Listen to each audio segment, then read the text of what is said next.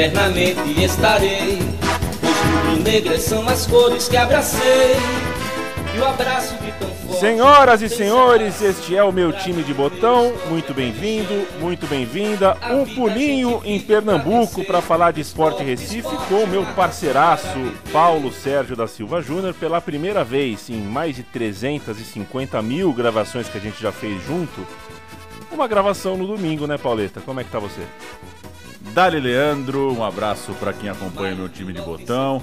Pois é, gravação no domingão e seguindo com as sugestões, os pedidos da turma que acompanha aí o meu time de botão, daremos um pulinho no Recife para falar de um time que a gente ainda não tinha abordado aqui no programa e que tem uma história que a gente vai contar hoje que é recente, é uma história de Copa, é uma história surpreendente. Acho que muita gente vai lembrar e acho que é uma história boa para contar e pra gente chegar nesse clube importante do futebol brasileiro que a gente ainda não tinha passado por aqui. A gente vai dar um pulinho no ano de 2008, principalmente, né? E 2008, para quem não sabe, Paulo Júnior, foi, um, Ah. é, foi um ano de muita interação entre Leandro e Paulo, né? É, você tinha um perfil no Orkut com a foto do, de um personagem de, de, de- desenho animado, HQ, né? É um personagem caipira e eu tinha, eu não sei, eu trocava de foto a todo momento e a gente conversava. HQ? É, não era o. Ah, o Chico era. Bento. O Chico Bento. O Chico. Bento. É. Pô, que turma da Mônica, HQ é uma palavra que eu já imagino uma, pô, uns. Tá, uma parada, uns Spider-Man cabuloso, é, isso, isso aí é, mas tudo bem, é abreviação pra história em quadrinhos. Porque o Paulo Júnior era o famoso caipira no rolê, né? É, os que não conheceram chamavam, ô alemão! Os outros chamavam de caipira. É, e eu não lembro que foto eu tinha, porque trocava muito de foto, mas o Orkut, de fato, foi. Foi, foi bala, viu? O Orkut deixou, deixou um rastro de amizades ah, pelo caminho. É, e era um tempo ah, no qual a gente começou a conversar, depois a gente começou a frequentar o estádio de futebol, daqui a pouco começamos a jogar bola juntos. Então, 2008, de alguma forma, foi um ano ali é, em que este podcast começou a ser ah, incubado, criado em silêncio.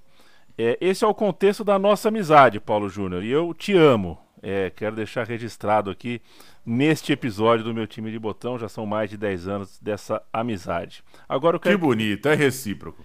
e eu quero que você contextualize agora a história, né? Por que, que a gente está em 2008 com o Esporte Recife? Que, é, que Esporte Recife é esse é, que chega em 2008? A gente vai falar do esporte de 2008, começar com o contexto histórico, repetir o agradecimento a quem sugeriu o programa, de fato uma história muito legal. E vale um, um começão mesmo, dar um contexto em que situação chega o esporte no ano de 2008. O esporte foi campeão da Série B em 90 e passou aquela década na elite do futebol brasileiro. Nos anos 90 tinha esporte na elite do Brasileirão. Em 98 fez uma boa campanha, chegou no mata-mata, terminou no sétimo lugar. E em 2000, na saudosa Copa João Avelange, fez uma campanha melhor ainda. O time era comandado pelo Leão, foi vice-campeão, desculpa, foi vice-líder da Copa João Avelange na, na fase de classificação. Foi ao mata-mata, claro, e nas quartas de final acabou caindo para o Grêmio do Ronaldinho Gaúcho. Naquele ano de 2000, deu título de Copa do Nordeste, deu título pernambucano, mas a temporada 2001 foi mais complicada, terminou com rebaixamento. Seriam cinco anos seguidos de segundona, então se a gente se acostumou com o esporte na elite nos anos 2000, naquela virada ali para pontos corridos, o esporte jogava segundona, cinco anos seguidos de segundona, até finalmente subir só em 2006 como vice-campeão naquela liga que tinha o Atlético Mineiro. O Atlético Mineiro ganhou o campeonato, o esporte foi o vice e voltou a jogar a Série A em 2007. Eu era invocado com o esporte, viu, Paulo? É, torço pro Palmeiras, né? E a Série B foi complicado. Foram cinco jogos contra o esporte. Eu, menino de tudo, fiquei invocado. Era um rival pessoal dentro da minha, do meu coração. E no ano seguinte eu fui ao Carnindé torcer para a portuguesa contra o esporte. É, tamanha era a minha. Tamanha era o meu. Isso é bom, né? Eu já falei isso. A gente vai ouvir hoje bastante o Targino, né? Nosso amigo Targino. É, torcedor que fica com bronca do seu time é um bom sinal, né? Então, torcedores do esporte que estão é. ouvindo, encarem isso como a, a minha bronca é uma. É, é eu gosto que tenham bronca dos meus, do, do, do, time do meu coração. Então. E é, isso vai um ser abraço. tema também, né? Do programa, porque quando esses times de fora das principais capitais aí, né? De São Paulo, Rio, coisa e tal, se intrometem em boas campanhas, e que bom que esse tempo do esporte foi ótimo nesse sentido eles acabam criando novas rivalidades, criando novas provocações e o esporte se meteu numas boas discussões nesse período que a gente vai falar aqui. O Paulo é, parou em 2006, né? Vice-campeão, atrás do Atlético Mineiro em 2006, e ali o time começava uma série de cinco títulos estaduais consecutivos: 2006, 7, 8, 9 10. O primeiro desses foi um título muito simbólico, porque enquanto é, é, o Leão estava afundado na Série B, estava com dificuldade de enxergar ali uma, uma campanha de acesso. O Santa Cruz era quem tinha o time forte. Tinha o Carlinhos Bala, o Kleber, é, o Rosenbrink, né, que inclusive é, todos eles jogariam no esporte depois. E a final, que foi em 9 de abril de, da, daquele ano, né, do ano de 2006, foi uma das principais uh, finais de todos os tempos, uma final histórica. O tricolor venceu por 1 a 0 com gols 45 do segundo tempo na Ilha do Retiro, mas nos pênaltis o esporte venceu por 5 a 4 e esse esporte jogou, alinhou com Gustavo, Marcos Tamandaré, Kleber Durval e Bruno. Hamilton, Everton, Wellington e Geraldo. Fumagalli e Anderson entraram Rodriguinho, Léo Oliveira e Marco Antônio. O técnico, ele, Sir Dorival Júnior. A gente vai ouvir o Adilson Couto narrando o pênalti final do Hamilton. Título muito simbólico, não é só porque ele abre o Penta, é também porque, pô, contra um grande rival, você toma o gol aos 45 e depois ganha nos pênaltis, foi para lavar a alma. Para muito torcedor do esporte, esse é o estadual recente aí, mais lembrado, com certeza. Vamos ouvir o pênalti final que deu o caneco pro esporte. Ajoelhados, Hamilton toma posição para bater o penal. Atenção, galera! Aqui na ilha é decisão de campeonato. Vai bater Hamilton.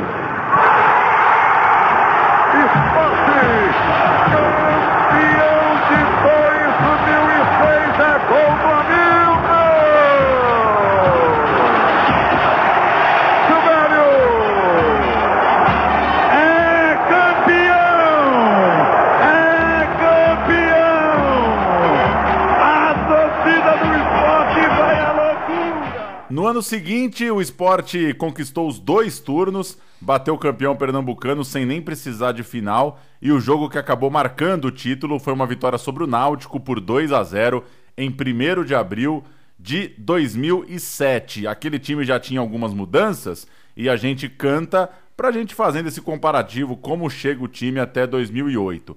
Então o time de 2007, o segundo estadual, Magrão, Osmar, César, Durval e Bruno, Ticão, Everton, Fumagalli, Luciano Henrique, Carlinhos Bala e o Eldon, o técnico era o Galo. Entraram o Rosenbrick, o Washington e o Heleno. No Brasileirão, esse time do esporte fez uma campanha de meião de tabela, esse ano de volta à Série A. Foi um 14 lugar com 51 pontos, 7 a mais que o melhor dos rebaixados, que na época foi o Corinthians, então, de certa forma, uma temporada de alívio. O esporte voltando para a elite não arrebentou no Brasileirão, mas também não chegou nas últimas rodadas brigando para cair. Agora, para a gente virar para 2008, o nosso grande amigo Targino, do Baião de Dois, o torcedor ilustríssimo do Esporte Recife, primeiro áudio dele, primeira participação dele, pedi para ele falar um pouquinho dessa entrada para 2008 qual que era a expectativa? Porque você torce para o time que é soberano no estado, mas você tá num novo momento ali de Série A do Brasileirão. Vamos ouvir o Targino falando um pouquinho para começar os trabalhos da temporada que interessa. Olá, ouvintes do meu time Botão, olá Paulo, olá Leandro, né?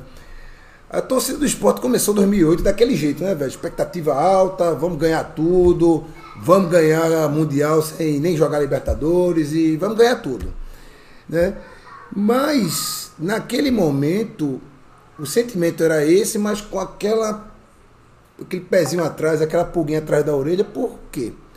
Porque tinha aqueles cinco anos na Série B traumáticos, que ainda era uma coisa recente, e a Série A de 2007, né, que apesar de ter sido uma campanha ali sem sustos, sete pontos acima da zona do rebaixamento, livrou a queda com antecedência, não precisou ir para o desespero na última rodada, né? Ficou aquela, aquela pulguinha atrás da orelha, por quê? Porque na última rodada precisava ganhar do Juventude, que já estava rebaixado, e pegar a Sul-Americana. Aí o que aconteceu? Perdeu de 2 a 1 um. Né? Ficou aquele. Pô, podia ir mais longe e tal. Mas como a base do time foi mantida para 2008, né? Magrão ficou, Durval ficou, Igor ficou, Dutra ficou, Romerito, Luciano Henrique, Carlinhos Bala. Você já consegue esboçar um time forte aí com esses caras, né? Aí o pensamento foi o quê? Completa esse meio campo com dois volantes bons, apesar de já ter alguns volantes ali que davam para quebrar um galho. Traz um lateral direito e um centroavante para jogar ali com Carlinhos Bala. Dá para pensar em brigar bem no brasileiro, até pegar um G4 ali. Né? O Pernambucano era obrigação, né? Era o atual bicampeão, tinha que ganhar mesmo. E a Copa do Brasil era aquela coisa meio, vamos ver no que dá, né? Valeu, Targino. Targino voltará algumas vezes no programa de hoje. É, o Targino, é, o pai do Leme, né? O grande pai do Leme. É, monstro sagrado do Baião de Dois, Targino. É, um abraço saudoso para você, companheiro. O Leão, o esporte, começou a temporada. É, aqui é a temporada 2008, né? Vamos pingar para 2008, terminou 2007, ficou na A, tudo certinho. É, e começou a temporada de 2008 como favorito a seguir no campeonato, a seguir campeão, né? Já era, estava é, empilhando títulos, era o favorito a continuar vencendo uh, uh, o pernambucano. Só que agora é, havia também no primeiro semestre as atenções estavam voltadas também para a Copa do Brasil. E a estreia foi contra o Imperatriz no Recife em 6 de fevereiro. O esporte estreou na Copa do Brasil com o Magrão, Lu gostava do Luizinho Neto, Igor, Durval e Everton. Daniel Paulista, que mais tarde virou técnico do próprio esporte. Romerito, gostava do Romerito, calção atochado e meia baixa. Luciano Henrique e Fábio Gomes. Carlinhos Bala e Leandro Machado, um bom time. Entraram bom. Diogo, bom, né? Entraram Diogo, Cássio e Reginaldo, o técnico Nelson Baptista. Vamos falar um pouquinho desse elenco. O Nelsinho já é mais um técnico citado aqui, ainda em poucos minutos de programa. Só lembrando, Dorival assume em 2005, foi campeão em 2006, mas o esporte termina o ano com o Givanildo Oliveira. 2007 começa com o Galo, a gente cantou Galo campeão estadual, mas depois chegam Giba e Geninho. E aí sim, Nelsinho fica um pouco mais tempo, tem uma campanha mais longa, começando no início de 2008, não é exclusividade do esporte, né? É difícil, difícil um time fazer o ano inteiro com o mesmo técnico, a não ser que aconteça algo extraordinário, né? Então a rotatividade era grande. Começando pelo Magrão, o Magrão dispensa apresentações, né? Jogador do esporte de 2005 até 2019, mais de 700 partidas com a camisa do Leão disparado o cara que mais vestiu a camisa do esporte, um sinônimo de esporte dessa época, muito querido por todos.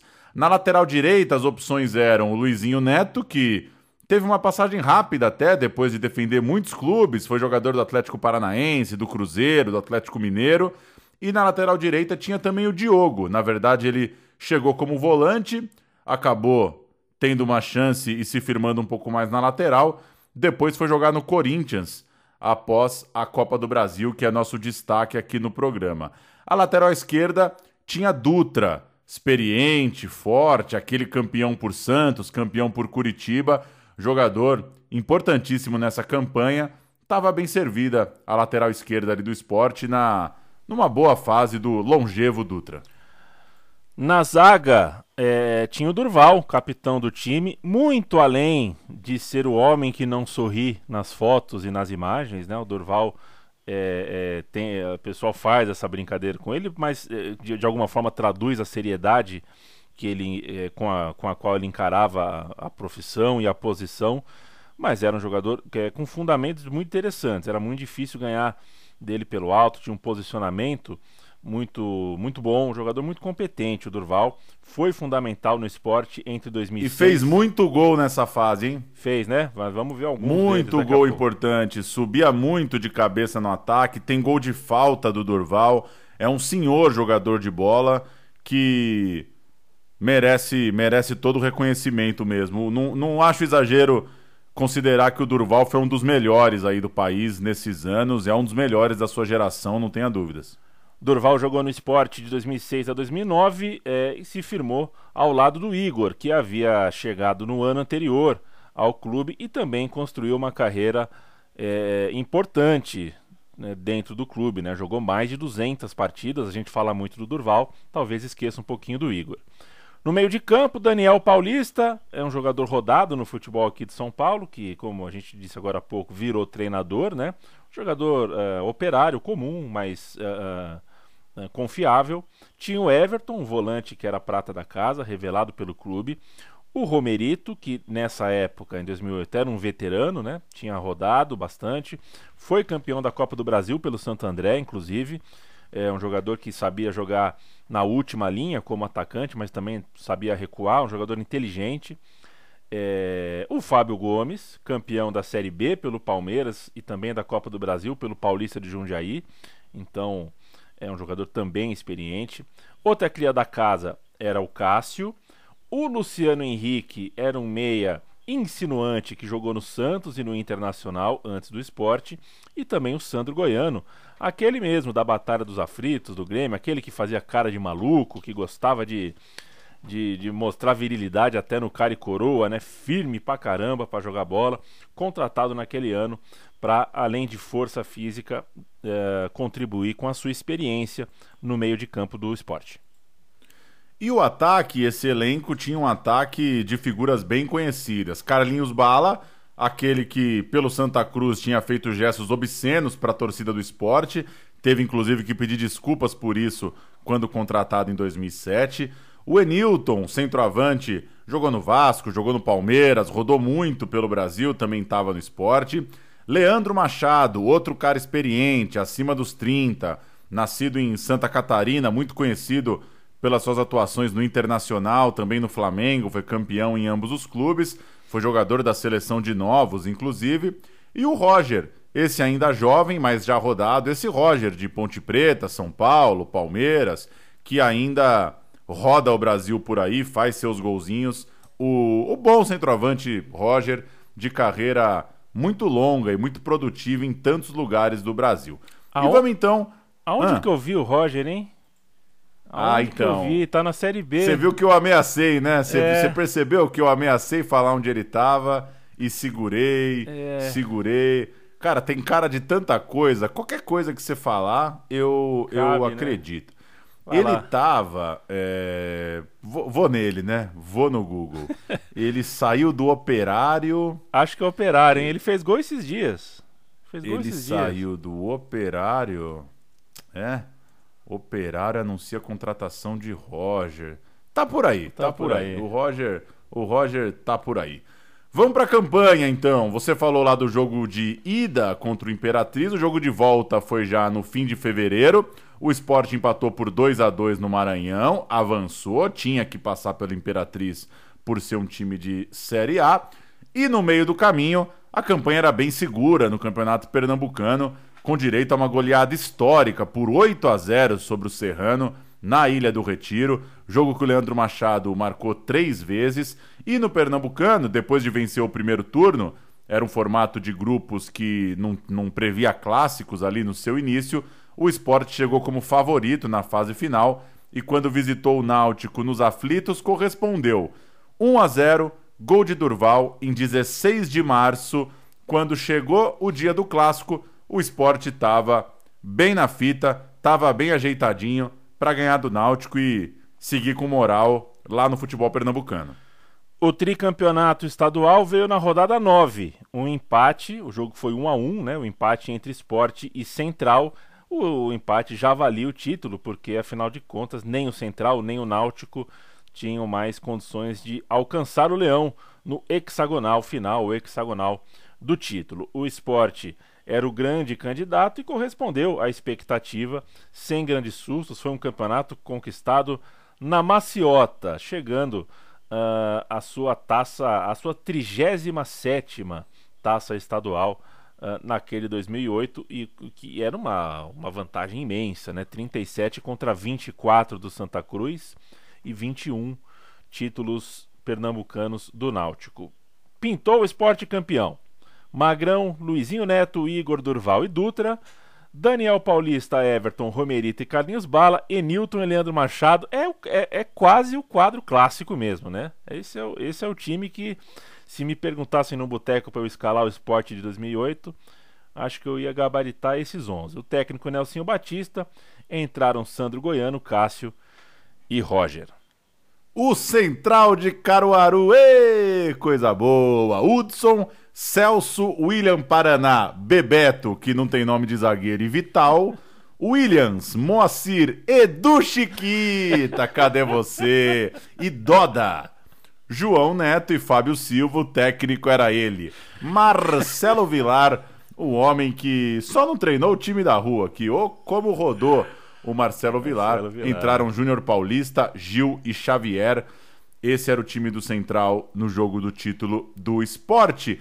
E na Copa do Brasil, o time despachou dessa vez o Brasiliense. Ali também, no começo de abril, a temporada ainda no início, enquanto encaminhava o título pernambucano, passava pelo Brasiliense na Copa do Brasil, visitou o time que tinha Júnior Baiano, tinha Iranildo, tinha Dimba. O Brasiliense Nossa. vive uma eterna vida de All-Stars, né? Lombra, é uma loucura o Brasiliense. 2 a 1 para o esporte, gols de Dutra e Romerito, e na volta 4 a 1 Carlinhos Bala, Igor, Roger e Enilton. O esporte passava num 6 a 2 na soma dos resultados. Vamos ouvir? A goleada sobre o Brasiliense era dia do aniversário do Magrão e o esporte encaminhava bem a temporada, tranquilo no estadual e despachando sem, sem muita cerimônia o Brasiliense naquele início de Copa do Brasil. Para ele. Parabéns, Obrigado, obrigado, obrigado você. Desejo até do goleiro adversário. Mas que seja só de felicidade pelo aniversário, que eu espero que a nossa equipe esteja de parabéns no final da partida. O presente de Grego tentou ser entregue aos dois minutos. Magrão não quis a lembrancinha de Iranildo. A festa seria na rede do outro lado. Troca de passes do ataque do esporte. A deixadinha marota de Enilton foi aproveitada por Carlinhos Bala. 1 a 0. Enilton também participou do segundo o atacante chutou e o zagueiro Igor desviou para o gol. Guto nada pôde fazer. O goleiro do Brasiliense tentou evitar o terceiro, até tocou a bola no cabeceio de Roger. Em vão. E lá foi Roger beijar o escudo do time pernambucano, depois de fazer o primeiro gol com a camisa rubro-negra. Primeiro tempo, 3 a 0. Isso porque aos 46 minutos, Magrão mostrou outra vez eficiência no chute de Eduardo. Jogo praticamente resolvido, mas os 15.855 torcedores, alguns do Brasiliense, ainda tiveram emoção. Depois da roubada de bola e do cruzamento de Romerito, Enilton fez 4 a 0. Na hora de comemorar, tropeçou na placa publicitária de novo, porque no último domingo, pelo campeonato pernambucano, depois de fazer um gol, o jogador tentou pular a placa, bateu o pé e caiu.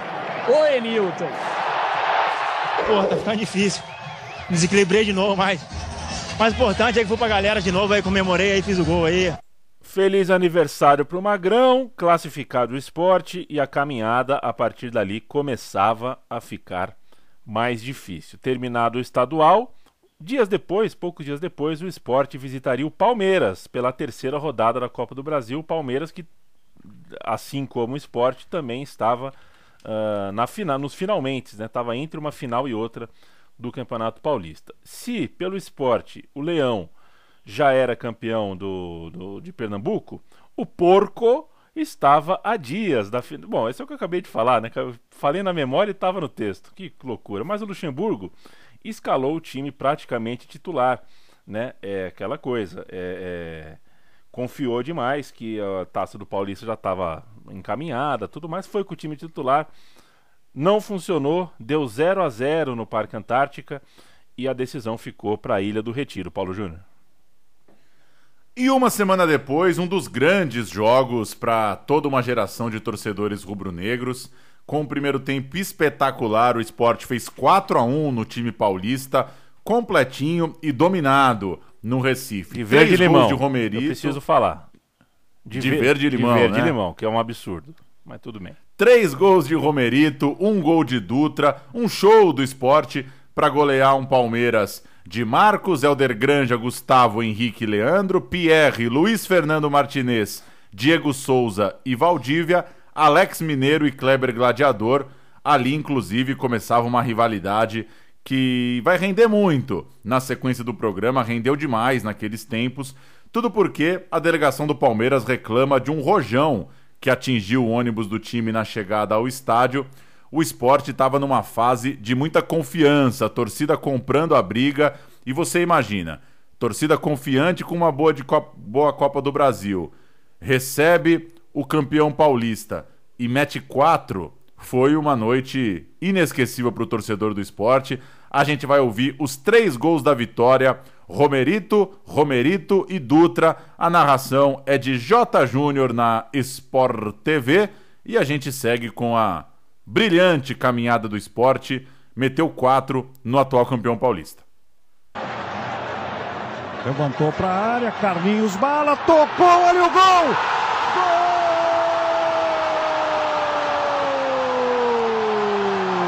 Romerito de novo. Carlinhos Bala tocou de cabeça com liberdade. Romerito praticamente debaixo da trave. Mandou a bola para o gol. O esporte faz 2 a 1. 31 minutos do primeiro tempo. E justamente quando o jogo estava mais equilibrado, o Palmeiras tinha melhorado um pouco de produção, atacava mais o esporte, tinha piorado a torcida até da casa, estava um pouco desanimada com o gol de empate do Palmeiras, varia um pouco as jogadas, às vezes ataca pelo lado direito, mais pelo direito do que pelo esquerdo, mas às vezes pelo esquerdo também. O Palmeiras não faz uma boa partida, agora falta cartão amarelo. Levantamento do Carlinhos Balo, desvio! Gol!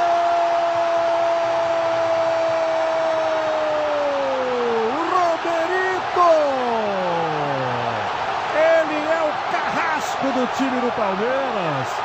Romerito, 42 do primeiro tempo.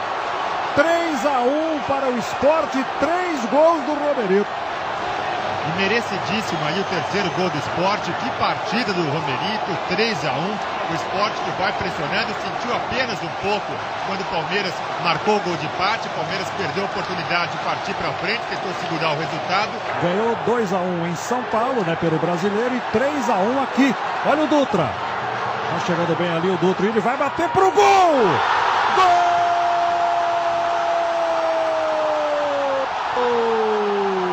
4 a 1 para o esporte! Dutra! 4 a 1. Bom, o esporte está classificado, está nas quartas de final. Você, você foi nesse 0 a 0 Pauleta? Não. Não, não foi, né? É, eu tava nesse fubá aí. Foi partidinha irritante. O Esporte Recife nas quartas de final encontraria. É, é, tabela complicada, hein? Tabela complicada. O adversário seria o Internacional de Abel Braga. E falar isso em 2008 era bem diferente de que falar isso hoje, né, em 2020. O Inter do Abel Braga era algo a ser. Um verbete que envelheceu meio mal, né? Envelheceu mal, mas em 2008 era melhor evitar. E venceu o jogo em Porto Alegre por 1 a 0 o time do Inter, gol do Alex. O Alex, que certa vez eu falei que era o Alex Gralha e você não conseguiu identificar. É, eu não sabia que o apelido Gralha não era difundido nacionalmente, mas o Alex Gralha fez o gol da vitória do Inter. Ficou a decisão para a Ilha do Retiro e mais uma vez o esporte mostrou a tal da força na Ilha do Retiro, né? Pegar o esporte na Ilha do Retiro é complicado. Essa também, esse também é um verbetaço do futebol brasileiro. O jogo foi difícil, o Inter estava se classificando até os 15 do segundo tempo, mas aí o esporte abriu 3 a 1 no placar e conseguiu chegar na semifinal. Depois de tirar o campeão paulista, que foi o Palmeiras, estava tirando agora o campeão gaúcho, que era o Inter, o campeão gaúcho, inclusive, que alinhou com Klemer, Rubem Bustos, sempre tem, né? Sempre tem uns perdidos, né? Sempre tem uns caras. Sempre é tem. por isso que o meu time de botão é um sucesso de crítica e público, né? Pelos Rubem Bustos, né? Se fosse só Pimentel, se só tivesse É. Pimentel, não ia ter graça nenhuma. Rubem Bustos, Dani Moraes, Jonas e Sidney. Tite, Orosco, Guinhazu, Alex, Nilmar e Fernandão. Alex, Nilmar e Fernandão é para respeitar. Timaço. Timaço. Com o Yarley saindo do banco. Olha o tipo de time que o esporte superou. E a gente vai ouvir o último gol. Foi 3 a 1 O último gol foi dele, Durval. A narração é do Roberto Queiroz. O esporte caminhando rumo à semifinal. A Bala passou pela bola. Lá vai Durval! É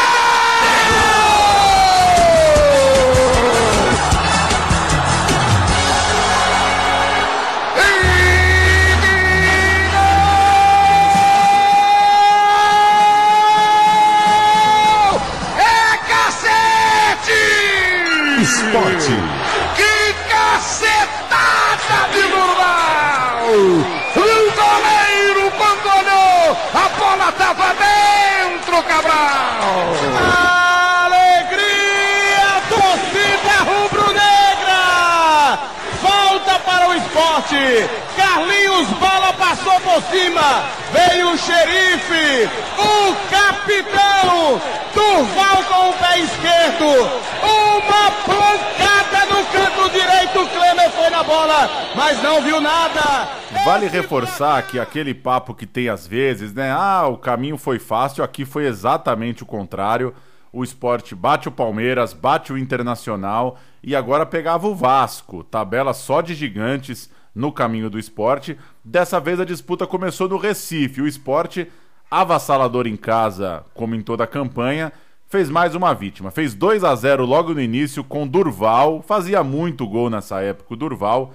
E o Daniel Paulista criticado por Leandro e a mim em toda a história do meu time de botão. Semana seguinte, São Januário, drama, drama e drama. Os pernambucanos estavam avançando até o finalzinho do jogo, quando Edmundo marcou o segundo gol, já aos 45 do segundo tempo. Edmundo faz o gol que leva o jogo aos pênaltis e aí aquele aposto maravilhoso, ironia do destino. Foi o próprio Edmundo que perdeu o primeiro pênalti, bateu mal, Bate mal, o né? pênalti, bate mal demais. E não deu sorte o Edmundo, porque a disputa por pênaltis foi 5 a 4 O Sport acertou 5, o Vasco acertou os outros 4, então a derrota ficou marcada exatamente pelo desperdício na primeira cobrança do animal. Para cantar aquele Vasco, Thiago, Wagner Diniz, Luizão, Jorge Luiz e Jonilson, Alex Teixeira, Moraes, Pablo, Leandro Bonfim, Edmundo e Leandro Amaral, o técnico. Uma nota, Leandro e a mim. Se o técnico do Inter era o Abel, o técnico do Palmeiras era o Luxemburgo, quem que era o técnico do Vasco? Só pode. É, dava expediente de dia na delegacia, com certeza. Antônio Lopes. Antônio Lopes, Antônio Lopes. E aí a Copa do Brasil, boa demais, né? Chegar numa final tirando Lucha, Abre- Abel e Delegado, não é pra qualquer um. Vamos ouvir Edmundo perdendo o pênalti, o esporte caminhando pra grande final da Copa do Brasil. E aqui vai começar a série. Com o Edmundo na cobrança. O Edmundo que aos 45 minutos fez 2 a 0 para o Vasco, levando a decisão para os pênaltis. Ele agora inicia as cobranças. Autoriza Alício Pena Júnior, vai para a bola o Edmundo. No centro do gol, o goleiro Magrão. Edmundo caminhou para a bola, paradinha e bateu para fora, bateu muito mal Edmundo. Herói no tempo normal. E pintando como vilão. Esta é a final da Copa do Brasil e, portanto, a cereja do bolo. É, e começa em 4 de junho de 2008. Eu trabalhava com carnaval, viu, Paulo? Eu trabalhava na UESP, União das Escolas de Samba Paulistanas. Tanto aprendi uh, mais com as pessoas do que com o trabalho em si.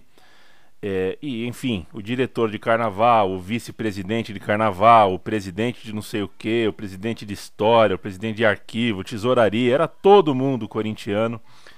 E tenho recordações que eu trabalhava no período mais noturno, né? Eu entrava no começo da tarde, saía de noitona. É, tenho ótimas recordações dos, dos amigos, todos vestidos de Corinthians a tarde inteira e depois indo para o Murumbi no finzinho da tarde para ver a final. Corinthians. Você que trabalhou esporte. no carnaval, afinal, o que julga a harmonia, né? Ah, eu posso, eu posso te explicar, posso te explicar, mas. Mas se não quiser explicar agora também, não, não precisa. Afinal, estamos gravando, né? É a escola ter um ritmo só, né? A escola não ter é, muito ritmo em um lugar e pouco ritmo em outro. É a escola ter uma certa cadência de um começo, meio e fim. Quando você tem, né, você tem alegoria, que é uma coisa física, e você tem alas que são muito específicas. É difícil você ter a harmonia entre todas elas, não deixar espaço, não deixar é, com que, por exemplo, uma, uma ala esteja muito uh, uh, muito expansiva, muito expressiva e a outra menos e tudo mais. É, é, passa por isso. A harmonia é, uma da, é um dos grandes quesitos do carnaval. Eu sou pró harmonia. O Corinthians, viu, Paulo? Só para fazer o registrão aqui, para chegar na final, passou pelo Goiás, pelo São Caetano e pelo Botafogo nas três fases anteriores e era o Coringão da segunda divisão, né? Então o Corinthians estava com a com a autoestima ferida, estava machucado, é, mas tinha alguns reforços interessantes. O treinador Mano Menezes tinha funcionado, né? Tava fazendo o serviço para o qual foi chamado, que era ser pragmático e fazer o Corinthians voltar sem sustos, e acabou fazendo uma das melhores campanhas da história da Série B. A manchete dos jornais aquele dia era menos importante que a finalíssima do Morumbi, dois pontos. Obama vence disputa democrata. Obama. que cascataça, né? Que cascataça. Mas enfim, o ingrediente para a disputa era o Nelsinho Batista. Ele era o técnico no rebaixamento do Corinthians meses antes. Inclusive, ele teve que responder na véspera da final e ele disse: Já tive muitos títulos e um rebaixamento só, mas as pessoas só lembram do rebaixamento. Ele precisou responder isso já na beira do jogo ali em São Paulo. E um desfalque do time era Romerito, teve o empréstimo encerrado no final de maio então, o, um dos grandes jogadores das fases anteriores não estava disponível. O Targino, nos ajudando aqui nesse papo, me enviou um áudio para falar especificamente sobre o Nelsinho. Como é que é ser torcedor do esporte, o cara cai com o Corinthians e teu time vai lá e busca exatamente o cara que cai com o Corinthians. Vamos ouvir o Targino descendo a lenha no Nelsinho Batista. Sobre a contratação de Nelson Batista para o cargo de treinador na temporada 2008, não houve assim uma divisão de opiniões não, foi meio que unanimidade assim, todo mundo ficou indignado, sabe? Ah, trazer o cara que rebaixou o, o Corinthians e tal. Mesmo essa crítica tendo conhecimento de que ele não foi ele que rebaixou, né? Ele pegou o time que tentou salvar, não conseguiu mandaram embora, acertou com o esporte, mas por outro lado tinha aquela coisa também do tipo, o cara vai querer mostrar serviço e tal, e ele não demorou muito para para ganhar a torcida não. Acho que com alguns jogos ali, os seus 10, 10 jogos no começo do ano, ele já estava bem aceito pela torcida, mas ali no comecinho o bicho, o bicho sofreu um pouco com a cornetagem, né? Felipe, Alessandro, Chicão, William, André Santos. Fabinho, Carlos Alberto, que não é aquele, Eduardo Ramos e Diogo Rincon. Herrera e Dentinho entraram Fábio Ferreira, Newton e o ótimo Acosta, o técnico Mano Menezes. Esse é o Corinthians. Magrão, Luizinho Neto, Durval, Igor e Dutra, Fábio Gomes, Sandro Goiano, Daniel Paulista, Luciano Henrique, Carlinhos Bala e Leandro Machado. Entraram Everton, Roger e Enilton, técnico Nelsinho Batista. Em campo, ainda que o Corinthians não fosse exatamente um primor técnico ofensivo, as espetadas no ataque deram certo e o time abriu 3 a 0 com Dentinho, Herrera, estes dois no primeiro tempo, no começo do jogo, né, no primeiro terço do jogo, e a Costa, mais perto do fim, aquele famoso gol do I, 3 a 0. Agora, agora não escapa, agora é tudo nosso. Esse último gol é, foi aos 30, né, do segundo tempo. E se o esporte estava até de alguma forma é, se dando o luxo de não correr muito riscos com o 0 a 2 no 0 a 3 teve que se mandar para o ataque. 0 a 3 é quase impossível de virar e acabou sendo premiado, né? Nesses 15 minutos finais aí tentando o golzinho, achou esse gol. Bola preparada pelo Carlinhos Bala, gol do Enilton, perto do apito final. O sentimento era de gol do título, é isso mesmo. A sensação do esporte era de que 3 a 0 estava demais, estava elástico demais, inclusive para o que era o jogo, pro que, né, pelo que as escalações, pelo que o desempenho dos times tinha vinha mostrando ao longo do campeonato. E era muito difícil de reverter, claro, mas o gol no finalzinho deu o sentimento de que uma vitória por 2 a 0 ficava mais acessível para a volta, lembrando a regra do gol fora. O esporte voltava para o Recife precisando ganhar de 2 a 0. A frase do goleiro Felipe, inclusive, é: esse golzinho no final deixa a gente um pouco chateado. E a frase do Enilton é: esse gol pode ser uma luz no fim do túnel. Curioso, né? Você faz 3 a 0 numa final e você sai meio desanimado porque tomou um gol inesperado e obviamente que você não queria no finalzinho. Festa para a torcida do esporte. A gente vai ouvir o gol do Enilton com Roberto Queiroz na CBN, o esporte vivo vivo para o jogo de volta graças a um gol no finalzinho no Morumbi. Esporte. Ataca o time do esporte, a bola vem ali para Roger. Roger para Enilton, Enilton soltou, bola na entrada da área, vem, dominou Carlinhos, soltou para Enilton, entrou para marcar, tirou, é gol do esporte!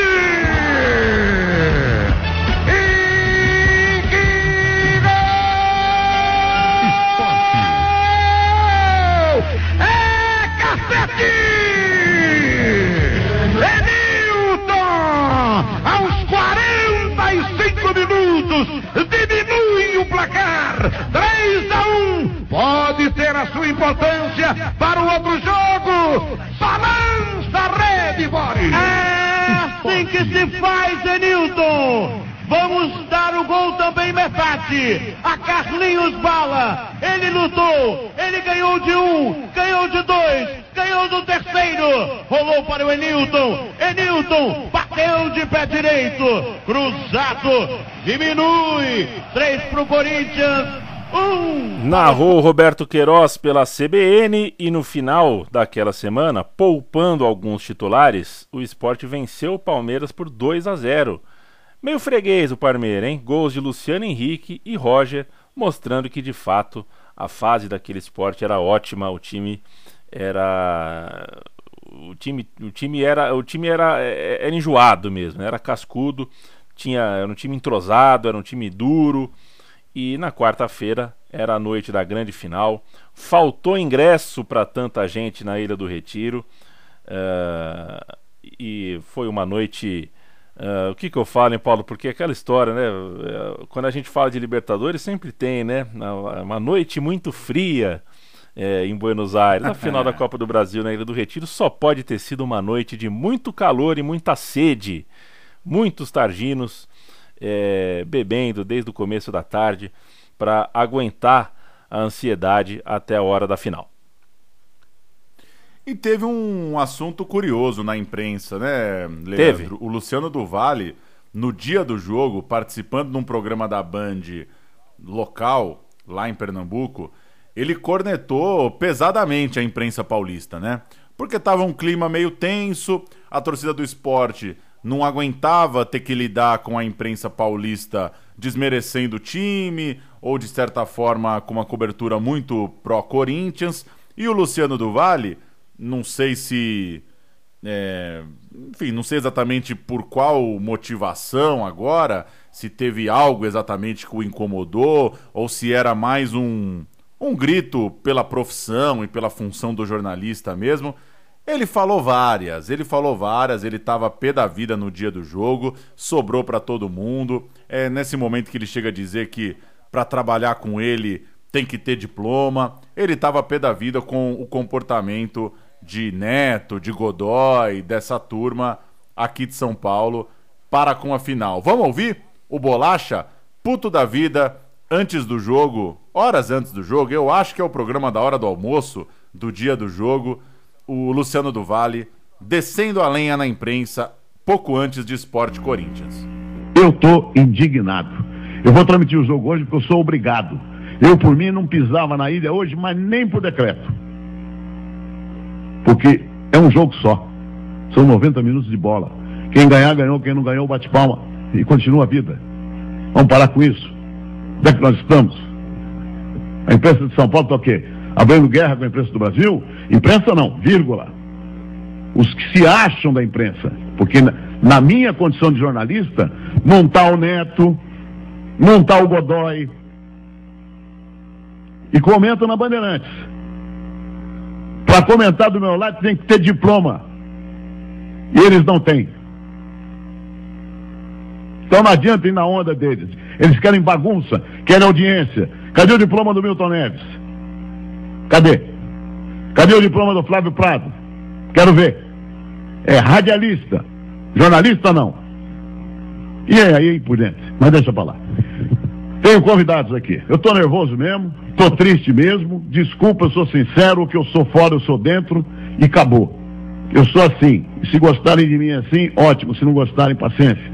Porque eu não vou mudar depois de tanto tempo só para agradar gregos e troianos. E quando eu transmito, eu grito gol do esporte, igualzinho o gol do Corinthians, igualzinho do Atlético, igualzinho do Náutico, igualzinho do Santa.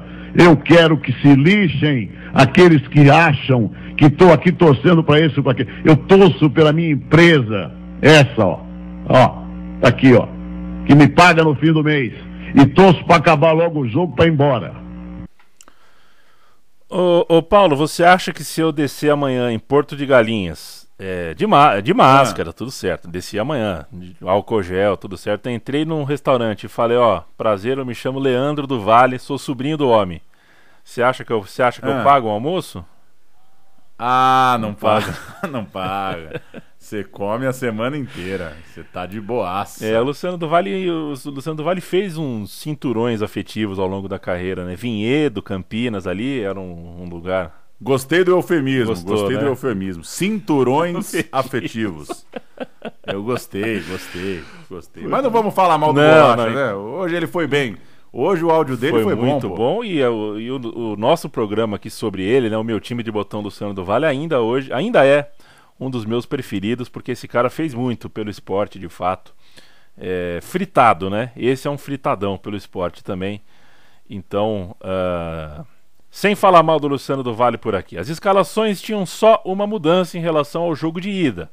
O Cássio jogou na vaga do Fábio Santos no meio de campo. Fábio Gomes, Fábio né? Gomes, é o Fábio Gomes, exato, Fábio Gomes. Fábio Santos é outro, né? Fábio Santos viria depois na história. O Fábio Gomes o volante, campeão pelo Paulista de Jundiaí e também pelo Palmeiras. E o Leão foi campeão nos gols de Carlinhos Bala e Luciano Henrique depois de um jogo que estava truncadinho, estava chegando naquele momento da impaciência, né? Que o torcedor, não impaciente, né? Mas que a aflição começa a secar as gargantas. Aos 36 e 37 minutos saíram os dois gols e a gente vai ouvir um narrador de São Paulo e um narrador de Pernambuco. O paulista é o José Silvério.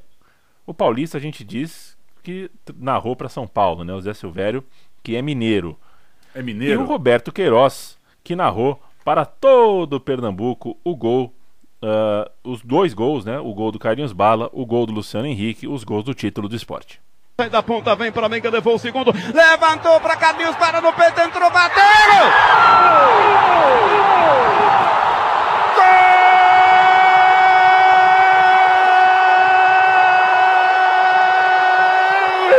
Esporte.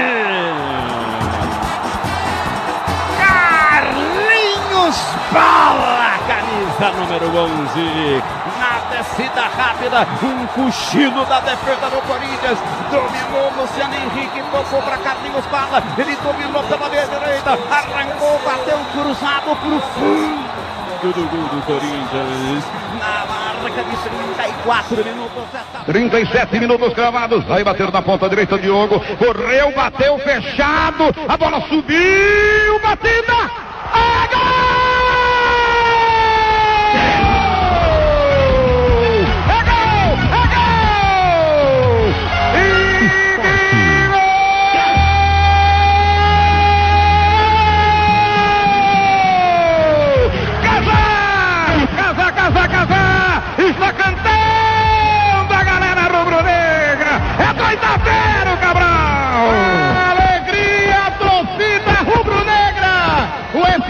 Foi cobrado. No rebote, Luciano Henrique encheu o pé. A bola subiu. A defesa do Corinthians saiu.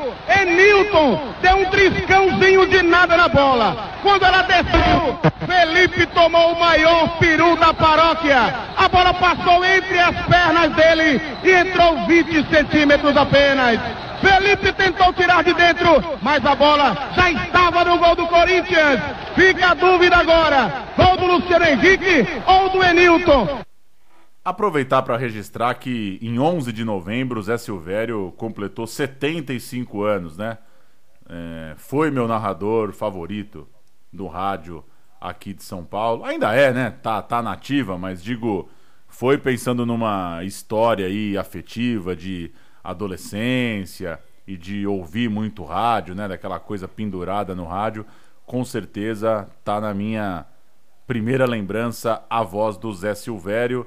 Que siga firme aí, vida longa pro Silvério. Sequência do Campeonato Brasileiro, o esporte campeão da Copa do Brasil continuou garantindo os resultados, fez uma campanha de meio de tabela, não brilhou, mas ganhou jogos importantes. Tem umas vitórias legais do esporte nesse brasileiro. Terminou no 11 lugar com 52 pontos, ficou longe do bloco de cima, mas também não chegou a beirar zona de rebaixamento ali na reta final do campeonato. E a gente salta, portanto, para a nossa segunda história aqui do programa, que é a Copa Libertadores do ano de 2009. A Libertadores de 2009, a gente fecha o programa com uma competição uh, na qual o esporte foi bastante valente, fez uma campanha muito digna e muito interessante. É, se o torcedor gosta de se emocionar, independente de se o resultado final termina em taça ou não, né? O esporte deu emoção, entregou emoção para o seu torcedor, parou nas oitavas de final, nos pênaltis, mas parou com aquela sensação que cabia, que merecia uma vaga nas quartas de final, fez o que tinha que fazer para merecer. O time começou a temporada de modo avassalador, né? Foram 22 jogos de invencibilidade, isso contando o começo da Libertadores e a nova campanha, que inclusive terminou em novo título estadual no Campeonato Pernambucano, é um número uh, bastante impressionante que mostra que o time terminou bem o ano, porque você ganha a Copa do Brasil, às vezes você tira o pé do acelerador e não encontra mais o fio da meada em janeiro do ano seguinte. Né? Isso não aconteceu com o esporte, o esporte começou 2009 fortão, fortão. A estreia continental foi muito boa e pela escalação já dá para ver que o time mudou demais. A defesa era mais ou menos a de sempre, Magrão, teve o César Lucena agora na direita, a zaga seguia. É, desculpa, César jogou na zaga, o time estreou com três zagueiros, César, Igor e Durval. O Moacir jogou de um lado, o Dutra, remanescente também, jogou do outro. Mais ou menos a mesma turma, mas aí, do meio para frente, já era um time bem diferente. A equipe que visitou o Colo-Colo tinha Hamilton, Paulo Baier, Andrade, Oba! Ciro e Wilson entraram Fumagalli, Sandro Goiano e o Eldon. Completamente diferente e aproveitando que o time mudou, vou chamar o Rambran Júnior, grande Opa. Rambran Júnior, o nome mais bonito da TV brasileira. Quando alguém fala Rambran Júnior no 39, eu dou aquela piscadela, tiro é. do mute. Eu ia falar que tiro do mute, mas tiro do mute não consigo ouvir, né? Aumento, aumento o volume. Canta os times, Rambran Júnior, canta os times. Colo-Colo e esporte, e o esporte fortíssimo naquela dura Libertadores. O dono da casa está escalado. Você confere. Munhoz, número 1. Mena 3. 2 para Riquelme. 24 Salcedo. 23 Rara. 14 para Milar. 18 Melendes. 17 Sanhuesa. 10 para Torres. Lucas Barrios, número 8 e Moyá, número 9. Este time comandado por Marcelo Bartichotto. No banco de reservas do time chileno, Prieto, Cabreira, Carranza, Opazo, Cortes, Caroca e Figueroa. Agora o esporte, escalado, confirmado pelo técnico Nelson Batista. Aí o capitão Durval, já no centro do campo, no sorteio da arbitragem. E a gente vai conferir o esporte. No gol, um magrão. César, número 2. Igor 3. Moacir Durval 4. Moacir 22. Hamilton 5. Andrade 14. Paulo Baier 10. Dutra meia dúzia. 17 Wilson. 11 Ciro. No banco de reservas do time pernambucano, Kleber, Jonas, Bruno Teles, Sandro Goiano, Fumagalli, Luciano Henrique e o Eldon. E foi essa citada pelo Rembrandt, nova dupla de ataque, Ciro e Wilson, que garantiu o 2 a 1 em Santiago contra o time que tinha, entre outras figuraças, o Lucas Barrios, né? Tinha o Lucas Barrios naquele ataque. É, 2 a 1 para o esporte em pleno Chile. Mas cadê o time campeão? Interrogação. Em 2009, o Carlinhos Bala era jogador do Náutico. Esse Era aí também que- é, esse é um fogo no rabo absurdo, né? É, Santa Cruz, depois esporte, depois náutico, podia se candidatar a vereador, né? É, impressionante, o Carlinhos Bala vazou. É difícil para qualquer time brasileiro hoje em dia, a gente vê mais ainda, né? Se ter uma temporada de sucesso e manter a base inteira, tudo mais, é mais exceção do que regra. E Isso foi candidato, esporte. Carlinhos Bala foi candidato, claro, e não, não se elegeu aqui em 2020. Carlinhos Bala foi embora, foi jogar no Náutico. O Enilton foi pro Paulista de Jundiaí.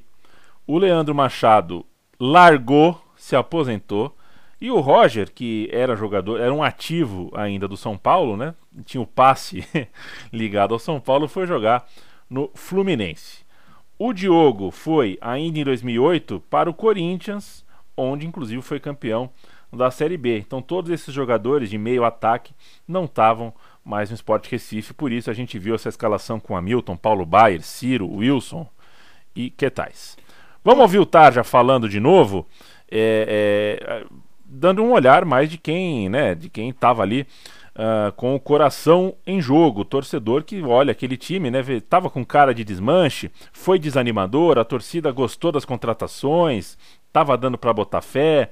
Eu acho que é legal a gente ouvir o Targino falar sobre isso e também sobre a relação ah, estranha, no mínimo, com o Carlinhos Bala, o cara que não tem, eh, não cora as bochechas em trocar de camisa. Pois é, o time para Libertadores ele começou a, a ser montado ali, digamos que logo depois do título da Copa do Brasil. Né? Durante a Série A foi perdendo alguns jogadores, né? O Leandro Machado se aposentou, Enilton foi embora, o, o Roger foi embora depois, né? ainda ficou para a Série A também. Mas o time foi ali mais ou menos se montando. Aí quando o Paulo Baia chega para para Libertadores em 2009 e o Carlinhos Bala não renova o contrato por briga com o dirigente e vai para o Náutico, né? A gente já tinha um time esquematizado, tanto que a campanha da Libertadores foi muito acima do, do esperado, mas com aquele gosto de, de, de para ir mais longe, já que foi eliminado nos pênaltis. Aí, esse time de 2009 foi uma tristeza, o desmanche, né, velho? Depois que, daquele segundo semestre trágico, né, com rebaixamento, o time foi todo desmontado. Aí para 2010 foi aquela sensação de puta merda, vamos ter que começar tudo de novo, mas pelo menos brigando pelo pentacampeonato, né? Que foi em cima do Náutico de Carlinhos Bala, então teve um gostinho bacana, apesar de tudo.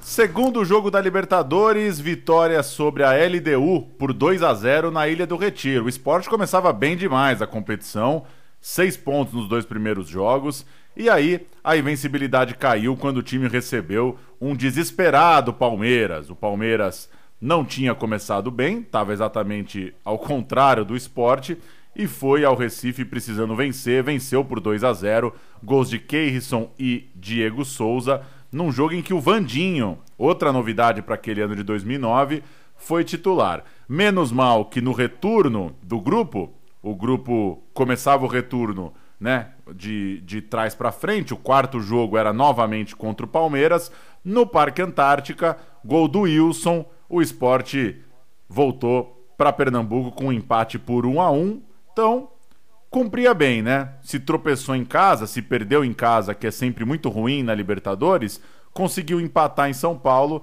chegava com quatro jogos aos sete pontos, o que era uma pontuação muito boa naquela altura. No Pernambuco, mais uma vez, o esporte sobrou e levantou o título estadual, quarto seguido, tetracampeão. A partida do título aconteceu em 19 de abril. Um 0 a 0 tranquilaço contra o Náutico nos aflitos. É, campeão, abre a cerveja, dá uma volta olímpica, mas havia a Libertadores pela frente, o esporte tinha. É, o esporte não perdeu o foco e na sequência do torneio internacional da Libertadores ganhou mais duas. 2 a 1 sobre o Colo-Colo, 3 a 2 na visita à LDU lá no Equador. O time do Recife avançava às oitavas de final, portanto, com 13 pontos, uma grande campanha. 13 pontos em 18 é campanha de time que chega credenciado a sonhar com coisa maior. O rival no mata-mata era novamente o Palmeiras e estava naquele momento da temporada de véspera de Brasileirão. O esporte já tinha ganhado então o estadual e tinha, para começar o Brasileirão, o mata-mata da Libertadores. De visitante, perdeu por 1 a 0. Gol do paraguaio Ortigosa saiu do banco, garantiu a vitória do Palmeiras aqui em São Paulo e na volta no Recife, Climão, o esporte criando toda uma atmosfera para conseguir mais uma grande vitória dentro de seus domínios. Gol do Cleiton Xavier, né? Foi, foi do Ortigosa, mas foi do Cleiton, né? Só desviou? É, só um desvio de é, nada ali. É. Esse, ficou marcado esse dia o nosso ticket, né? Foi um jogo que a gente ganhou um ticket de uma mini Ruffles e um cachorro pois quente é, no setor. Teve é. isso, né? Teve isso. comemos, comemos com um ticket do setor VIP do Clube Paulista da Sociedade Esportiva Palmeiras, que estava e venceria, né? Acabaria por eliminar o esporte. É, o esporte passou 2008 inteiro superando o Palmeiras, né? Tanto no Brasileirão quanto na Copa do Brasil. O clima hostil que a gente contou agora há pouco, do Rojão no ônibus do Palmeiras, fez o Clube Paulista é, ir para o jogo da volta, mas optar por treinar fora do estado, né? O Palmeiras treinou em Natal ao invés de seguir direto para Pernambuco, fez aí um, um pouco de jogo psicológico também. E a torcida do Leão, que estava incomodada com os ingressos na casa dos 100 merréis, na época ali era sem, sem, sem lulas, né? Sem lulões. Sem lulões. Sem, lulões. Lula, que inclusive é, é, é nascido, é um cidadão pernambucano, né? A torcida estava reclamando e a diretoria aí diminuiu para 60 conto, que ainda estava salgado, mas é, já aliviou para alguns. O jogo acabou sendo histórico, seja como for, com o estádio lotado, partidaça de, de, de, de Libertadores, é, jogo icônico, Pauleta. O esporte chegou ao gol que precisava aos 37 do segundo tempo, num jogo em que mereceu vencer, jogou muita bola, lembrou aquele esporte da Copa do Brasil, né? Muito forte dentro de casa, mas o goleiro Marcos, numa grande atuação, Fez o Palmeiras perder só por 1 a 0, porque pegou muito durante o jogo, e depois ainda pegou três pênaltis para eliminar o time pernambucano. O Marcos pegou as bolas do Dutra, do Luciano Henrique, do Fumagalli e tinha uma noite histórica no Recife para eliminar o esporte. Vamos ouvir o pênalti do Dutra. Dutra chuta, para no goleiro Marcos e o esporte fica pelo caminho ainda que tenha feito uma primeira fase muito, muito boa e tenha jogado para vencer demais nessa partida de Pernambuco. É a quarta cobrança da equipe pernambucana. Que silêncio no estádio, meu Bateu o lateral esquerdo, vai bater o lateral esquerdo também do esporte. Já está autorizado. Lá vem ele, pé esquerdo, a batida, Marcos! Acabou! O Palmeiras está classificado para as quartas de final. E São Marcos está de volta. O torcedor do esporte reconhece a campanha do time, grita o nome do esporte. O time do Palmeiras vai todo lá para sua torcida. Nos pênaltis, dramaticamente, o Palmeiras vai às quartas de final. Marco Aurélio Souza, Fabiano Moraes no gramado da Ilha do Retiro. Todos abraçando o Marcos. O Marcos está no meio de uma e gritando, fazendo muita festa para o goleiro Marcos, que mais uma vez leva o Palmeiras para uma próxima fase. Agora o abraço do Vanderlei Luxemburgo. Vanderlei atravessou o campo. Atravessou... O Vanderlei Luxemburgo aproveitou é, a classificação para responder o vice-presidente de futebol do esporte, que se chamava Guilherme Beltrão, dizendo que ele, Guilherme Beltrão, era o melhor centroavante do Palmeiras, porque ele falou tanta bobagem que acabou motivando os seus jogadores. O dirigente pernambucano estava se notabilizando por ser essa figura, né? A figura provocativa, a, que usava a mídia ali para fazer um joguinho de cena, tudo mais. O Luxemburgo falou tudo isso e eu falo para você o seguinte, Paulo. É, eu queria ver o, o, Nacional do Uruguai colando na Ilha do Retiro, viu? Não ia aguentar, não. O esporte perdeu a chance não de ir para as quartas. O esporte ia para a semifinal, concordo, pelo menos. Passaria pelo Nacional, concordo. Vamos ouvir o Targino. Targino na sua última participação. Penúltima, a gente, tem a finaleira. Ah, opa, tem a saideira, Targino. Nessa ele desculpa, dá um geral hein? aí sobre esse momento do esporte, né? Que, que é o grande momento recente do clube. Falei para ele dar uma, uma geral sobre esse momento de enorme grandeza, né? Não é sempre que seu time faz uma ótima Libertadores como fez. Vamos ouvir o Tarja. Ah, foi um momento assim de de êxtase assim, para a nossa arrogância, para nossa goga, né? Foi maravilhoso assim. A gente realmente se vê como o melhor e o maior time do Brasil ali naqueles anos 2008, 2009. Assim, éramos os maiores e não podemos ser convencidos do contrário, né? Aliás, quem nos convenceu do contrário foi a porra do goleiro do Palmeiras, né? Que assim pegou três pênaltis no jogo e fez a melhor partida da vida dele ali. Eu lembro bem que é, quando ele se aposentou, fizeram top 10 de defesas dele e tinha duas defesas do jogo de volta das oitavas da Libertadores de 2009, né? De 10, duas, de 10 da carreira, duas foram de um jogo contra a gente, né?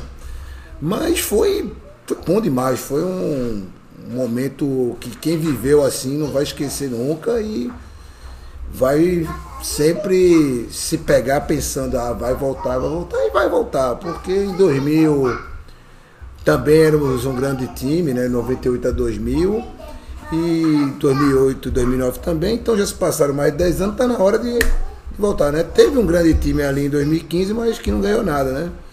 Então, depois que acabar a pandemia aí, quem sabe seremos o maior e o melhor time do Brasil novamente, né?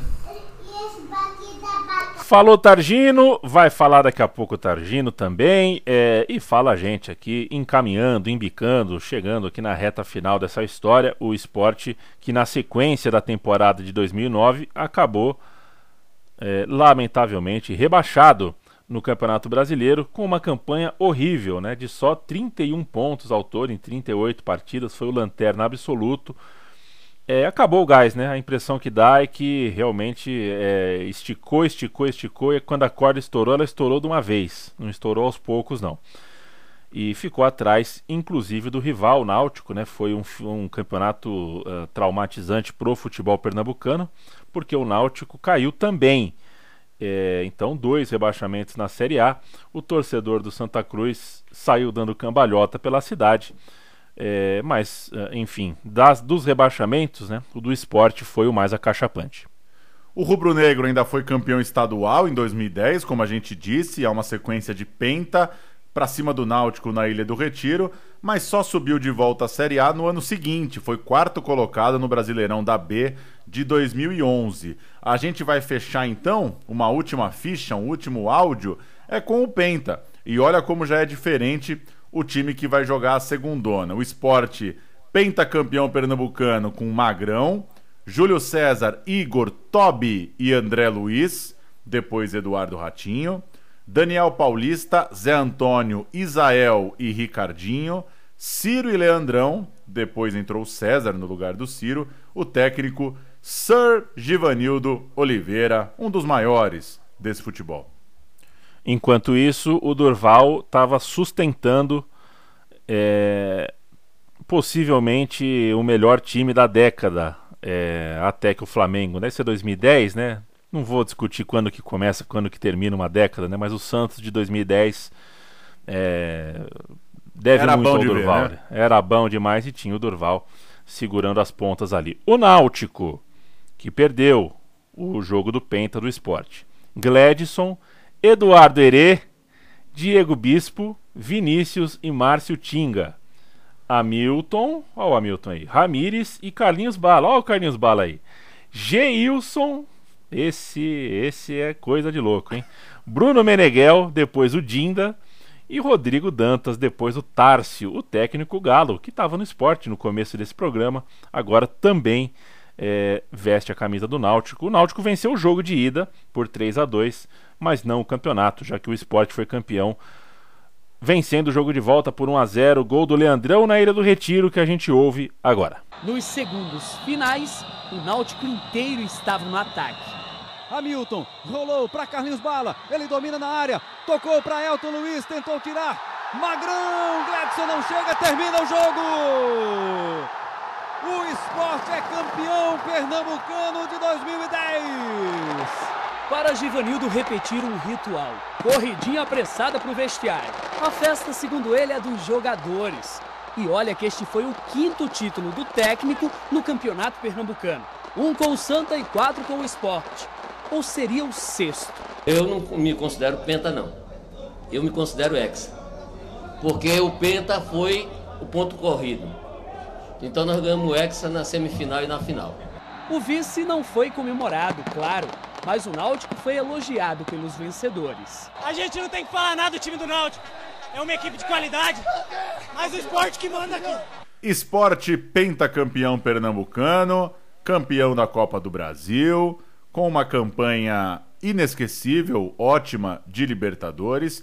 E minha última pergunta para o Targino foi para ele citar, para ele escolher o grande jogo dessa era. Se ele precisasse voltar no tempo e pudesse estar tá em uma arquibancada, estar tá em um jogo de toda essa história que a gente contou, qual que ele escolheria? Vamos fechar com a escolha do Tarja sobre o jogo mais marcante desse esporte 2006, 7, principalmente 8 e 9 que a gente contou por aqui.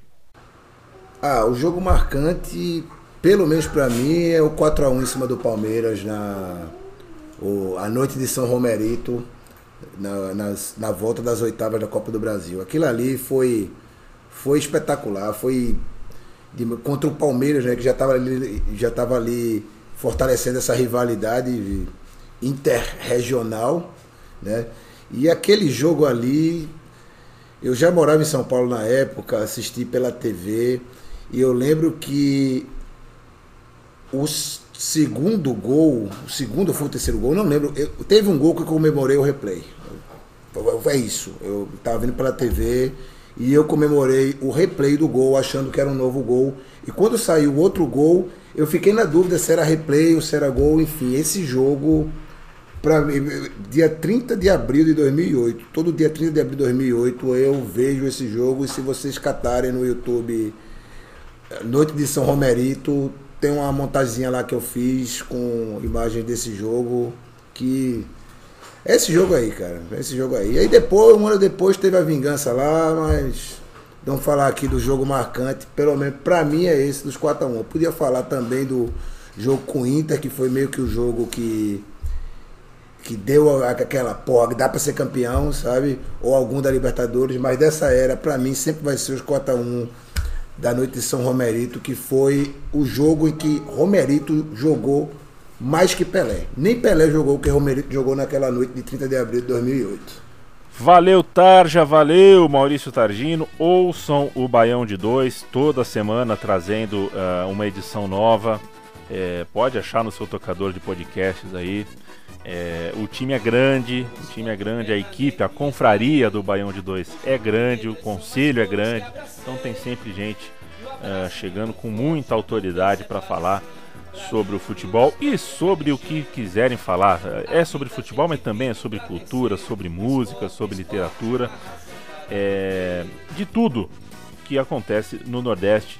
É, o Targino, o Gil Luiz Mendes, o Anderson, o Irlan, é gente pra caramba, o Leandro, né, meu xará. É... Ouça, ouça o Baião de Dois, que vale demais a pena. E valeu Tardino por nos ajudar aqui, por bater essa bola virtualmente com a gente. Certo, Pauleta? A gente entrou aqui na nova década, uma nova década na qual o esporte é, acabou não conseguindo é, repetir a dose, né? Pois é, tem um título de Copa do Nordeste, né? Em 14, se não me engano, que é seguido por um bom campeonato brasileiro. É, acho que é isso, se não me engano, de 15. É um campeonato que o esporte fica ali em sétimo, sexto lugar.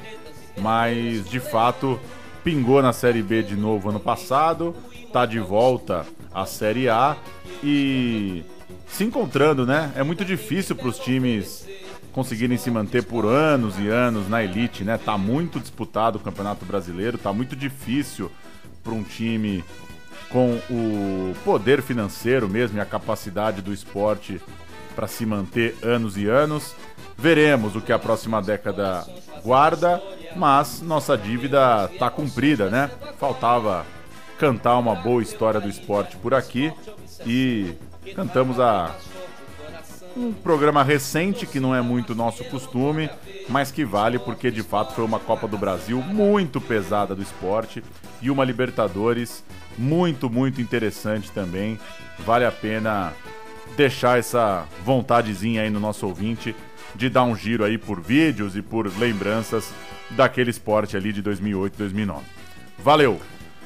Valeu, Pauleta. Até a próxima. E a gente não vai contar qual é o próximo episódio, mas a gente já tá com várias, inclusive sugestões também de ouvintes, e é por isso que a gente sempre reforça.